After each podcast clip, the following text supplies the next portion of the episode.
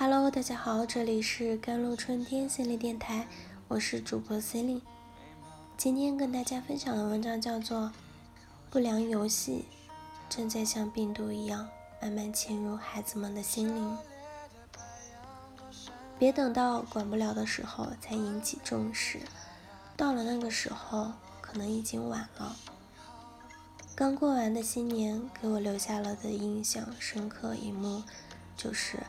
年节去亲戚家拜年，可是，在进门打完招呼后，孩子们往往就立刻消失了。随后打开门，发现一屋子的孩子，小到幼儿园，大到刚上初中，而他们都保持着同一个状态，聚精会神地盯着手机或者电脑打游戏。男孩子们。都是一些对抗类的游戏，女孩子们多是氪金之类的手游。专注到什么程度呢？不吃饭，不出门，不说话，除了手机没电，没有任何人或事能阻挡得住他们打游戏的热情。一位母亲说：“吐槽，他的儿子初中沉迷游戏后，不肯再去上学，不让他玩就和带家人吵架。”动手，甚至离家出走，随后关在家里，连着一周没出门，困了就睡，醒了就玩游戏，饭随便对付，澡都不洗。圈里还一位姐妹说：“我和爸妈都不能指挥我弟做事儿，但王者荣耀可以，又让王者荣耀作为条件，他什么都会答应。”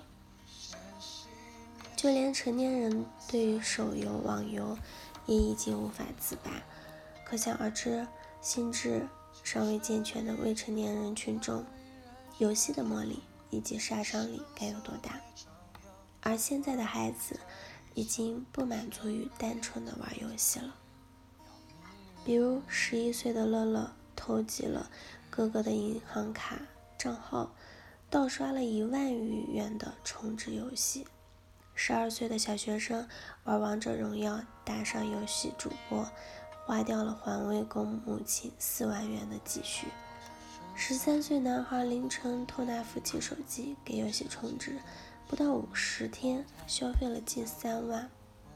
小女孩玩王者荣耀，三个月花光了父母的十一万的积蓄。八岁的男孩偷开父母保险柜，偷取三千多元。前往超市换成微信零钱充值游戏，类似的例子还有很多很多。重点根本不在于他们在游戏里花钱，而是他们得来的钱的方式。他们不是通过做家务、工作等方式正当的换取劳动所得，他们这就是在偷，在骗。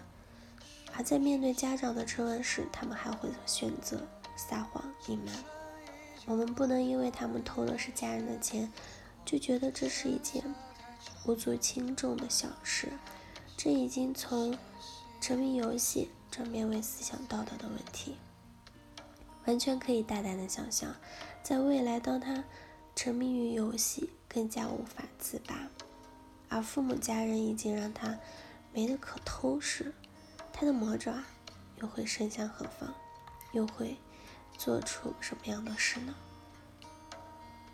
不得不承认，很大一部分游戏的主题都是暴力、杀掠、色情，人物衣着暴露、血腥的场面、各种杀人的方式，甚至在可选择的情况下，鼓励用暴力的方式去解决问题。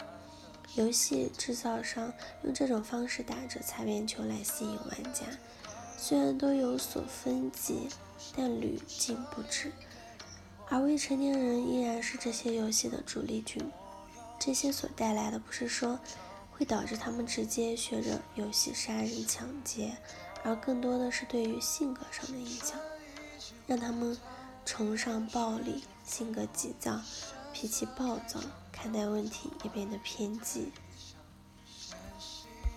杭州十三岁的男孩痴迷，有些被妈妈。爸爸骂后，一言不合就选择了跳楼。一男孩为了筹集上网费用和父母动手，最终失手杀死了他的父母亲。学生沉迷黑帮游戏，学校中成立了帮派，对同学校园暴力。三名年轻人为了玩游戏闯入民宅抢劫，对方不肯给三千块，三人合力把十岁的女孩的父母全杀害。两好友一起组队玩游戏，因为其中一人操作失误未能闯关，两人发生纠纷，持刀的刺向了对方的胸部。前段时间了，美国发生了枪击案，造成了十七人死亡，多人受伤。那时特朗普针对该事件提出，游戏暴力内容要为枪击案负责。虽然枪击案离我们很远。但其实不难想象，当一个年轻的孩子沉迷于血腥、暴力、色情的游戏中，大家情节、暴力、英雄主义，对于是非观还未完善的他们来说，绝对不能说是毫无影响。过多的沉迷游戏，只会慢慢的毁掉一个孩子的前程，而家长的不当行为、纵容、监管不当。就是造成了孩子沉迷游戏的主要原因。从源头做起，从自己做起，少一点放纵，多一点重视，才是对孩子最负责的行为。而希望每一个孩子都能对自己负责，可以玩游戏，但请适度。好了，我是 c e l i n e 我们下期节目再见。